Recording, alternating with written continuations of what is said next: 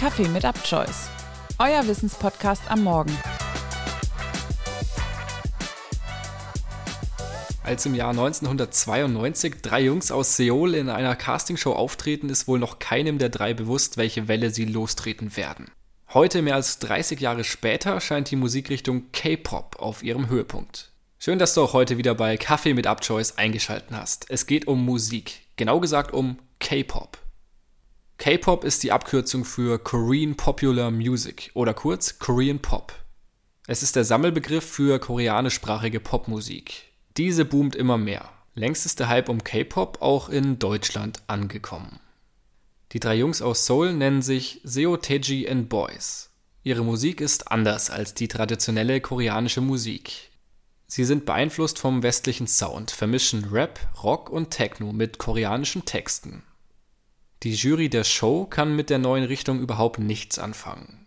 Die Menschen, vor allem die junge Generation in den 90er Jahren in Korea, dafür umso mehr. Zum Ende der 90er werden die sogenannten Idols oder Idol Groups populär. Das meint Künstler, die besonders charismatisch sind und als Vorbilder für die Jugend dienen. Styling, Choreografien und die Künstler selbst stehen auf einer Stufe mit der Musik. In den 2000ern beginnt der Siegeszug der Girl Groups. Junge, attraktive Frauen sind die Stars des K-Pops. Auch international gewinnt die Musikrichtung immer mehr an Bekanntheit. Wirklich berühmt wird K-Pop aber durch einen, den südkoreanischen Rapper Psy. Sicher hast du seinen bekanntesten Song schon einmal gehört.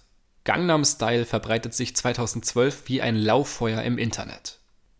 4,7 Milliarden Views zählt das Video des Songs heute. Mit Gangnam Style findet K-Pop den endgültigen Durchbruch weltweit. Der Song wird aus dem Nichts so erfolgreich und hat das natürlich auch Social Media zu verdanken. Er bricht alle Rekorde und war zeitweise sogar das meistgeklickte Video bei YouTube. Psy durfte sogar an Neujahr auf dem Times Square auftreten und öffnete damit auch den Markt in Amerika für nachfolgende K-Pop-Künstler.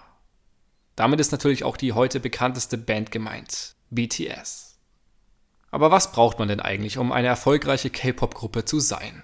Eine solche Gruppe besteht aus etwa fünf Künstlern im Teenager- oder jungen Erwachsenenalter. Jedes Mitglied sollte sich vom Stil her ein wenig unterscheiden, um die größtmögliche Bandbreite an Fans anzusprechen. Was die Kleidung angeht, finden wir immer wieder ausgefallene, bunte Outfits und Make-up, sowohl bei weiblichen als auch männlichen Künstler und KünstlerInnen. Die Musik besteht aus koreanischen Texten mit englischsprachigen Elementen. Auf der Bühne oder in den Musikvideos werden aufwendige und kreative Shows inszeniert.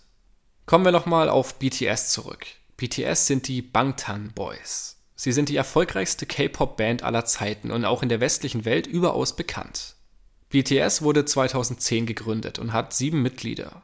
Mit 73 Millionen Instagram-Followern bewegt sich die Band in Sphären von Künstlern wie Snoop Dogg, Shakira oder Shawn Mendes. Als erste koreanische Band standen sie 2018 mit dem Album Love Yourself Tear auf Platz 1 der amerikanischen Billboard-Charts.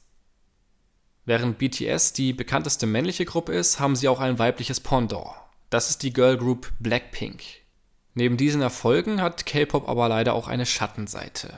Tausende von jungen Südkoreanern bewerben sich über Castings bei Plattenfirmen oder Konzernen, um eine solche Karriere überhaupt einschlagen zu dürfen. Schon dort werden nur wenige auserwählt. Auch wenn sie diese Hürde einmal schaffen, wartet ein jahrelanges Training auf sie. Die angehenden Stars werden von ihrer Familie getrennt, müssen strikte Regeln beachten, unbedingt auf ihr Aussehen achtgeben und den Normen entsprechen. Gehalt oder Privatsphäre stehen hinten an. Es gibt Fremdsprachenunterricht, Tanz- und Gesangscoachings oder Benimmkurse für den Umgang mit Fans und Journalisten. Schafft man es hindurch, wird man Teil einer Gruppe. Das Motto hinter dem System Stars kann man kreieren. Mit diesem System geht natürlich aber auch ein enormer Druck und Konkurrenzkampf einher. Für viele Teenager ist das natürlich nicht zu bewältigen. Gesangs- oder Tanztraining für viele Stunden am Tag, kombiniert mit den ganzen sozialen Einschränkungen, nur ein kleiner Teil derer, die die Ausbildung versuchen, setzt sich am Ende auch durch. Von dieser Industrie profitiert Südkorea extrem. Allein BTS bringt jährlich mehrere Milliarden Dollar. K-Pop an sich schafft Korea in der jugendlichen westlichen Welt ein völlig neues Bild. In Korea selbst hat die Musikrichtung natürlich einen großen Einfluss auf die Jugendkultur und auch das Schönheitsideal. Die Fans wollen natürlich genauso aussehen und sich benehmen wie ihre perfekten Vorbilder. Ein kleiner Funfact dazu zum Schluss. Die hierzulande noch eher verpönten Schönheitsoperationen sind in Korea auch deshalb gang und gäbe. Studien nehmen an, dass etwa die Hälfte der Menschen unter 30 schon eine solche Operation durchgeführt hat. Damit sind wir auch schon am Ende der heutigen Folge. Vielen Dank fürs Zuhören und bis zum nächsten Mal bei Kaffee mit Abchoice.